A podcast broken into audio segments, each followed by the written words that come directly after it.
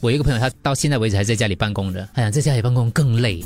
然后我就跟他讲说，其实你知道吗，在公司办公也是一样累的，因为不不同的累啦。对对对对对，对所以你千万不要以为哦，你在家里办公，你就是说要回到 office 去，你就这个 office 讲说我很累，在家里很累。我跟你讲，在 office 那个他也很累的，你知道吗？就是大家一样累的，所以同所以总结就是办公就是很累。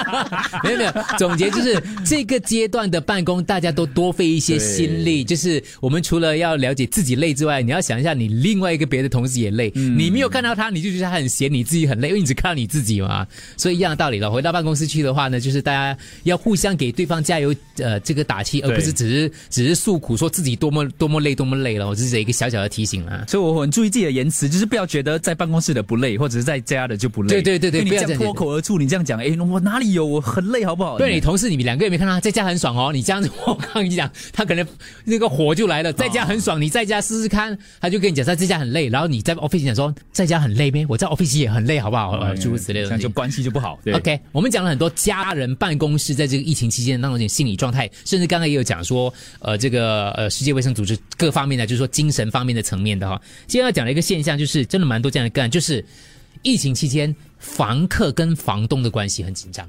这是晚报，他就说到了其中这个 case 啊，就让我赢。他就说房东被指天天盯着水电表，开口闭口都是省水晶，冲凉冲到一半，你冲这样久啊哈？呃，不然你一天冲一次凉就好，不要冲两次凉可以吗？之类的。可是我们在家办公，我们都知道这段时间热的要死，不开冷气的话，冲两次凉其实也 OK。可是有些房东以前你眼不见为净啊。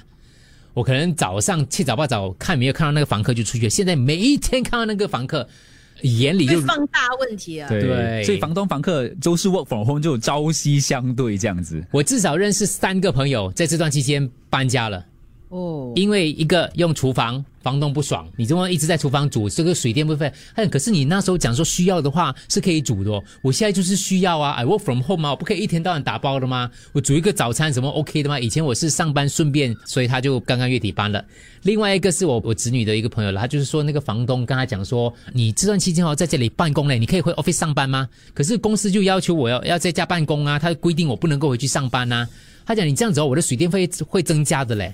房客就就讲说，哦，他是不是暗示我要加钱？他讲啊，这样你加了多少？不然我补贴你这个费用。他讲不是补贴费用的问题，这是原则的问题。其实我觉得就是，小朱刚刚讲了，就是因为相处久了，房东跟房客哦，其实不是每个人都适合当房东的。嗯，也是啦。其实我觉得那个水电费其实只是一个呃所谓的一个导火线。导火线，其实啊很多时候真的是潜在的一些不愉快的事情。我就听一个房客讲说，以前哦没有觉得他不搬进来之前，他讲什么都可以，什么都可以了。这个疫情期间哦，就看清楚他的真面目了。那我要给我朋友一个赞呢，因为他的房间租了出去，然后他这段期间在家办公的时候呢，他就有学很多新的菜肴，所以他每次煮了之后，他就会跟他的房客分享的。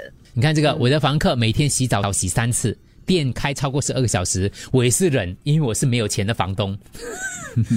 所以就是看你是怎样的房东跟怎样的房客是吧？可是因为他忍住，就是说他也是有点小小的在介意这件事了，所以就有芥蒂啦。啊那个相处就有一点点小小的摩擦在里面了。看大家可以忍多久，跟导火线是哪里的、啊？这这个房客跟房东真的跟同事一样啦，在家跟 office 一样，要互相包容一下，理解一下对方。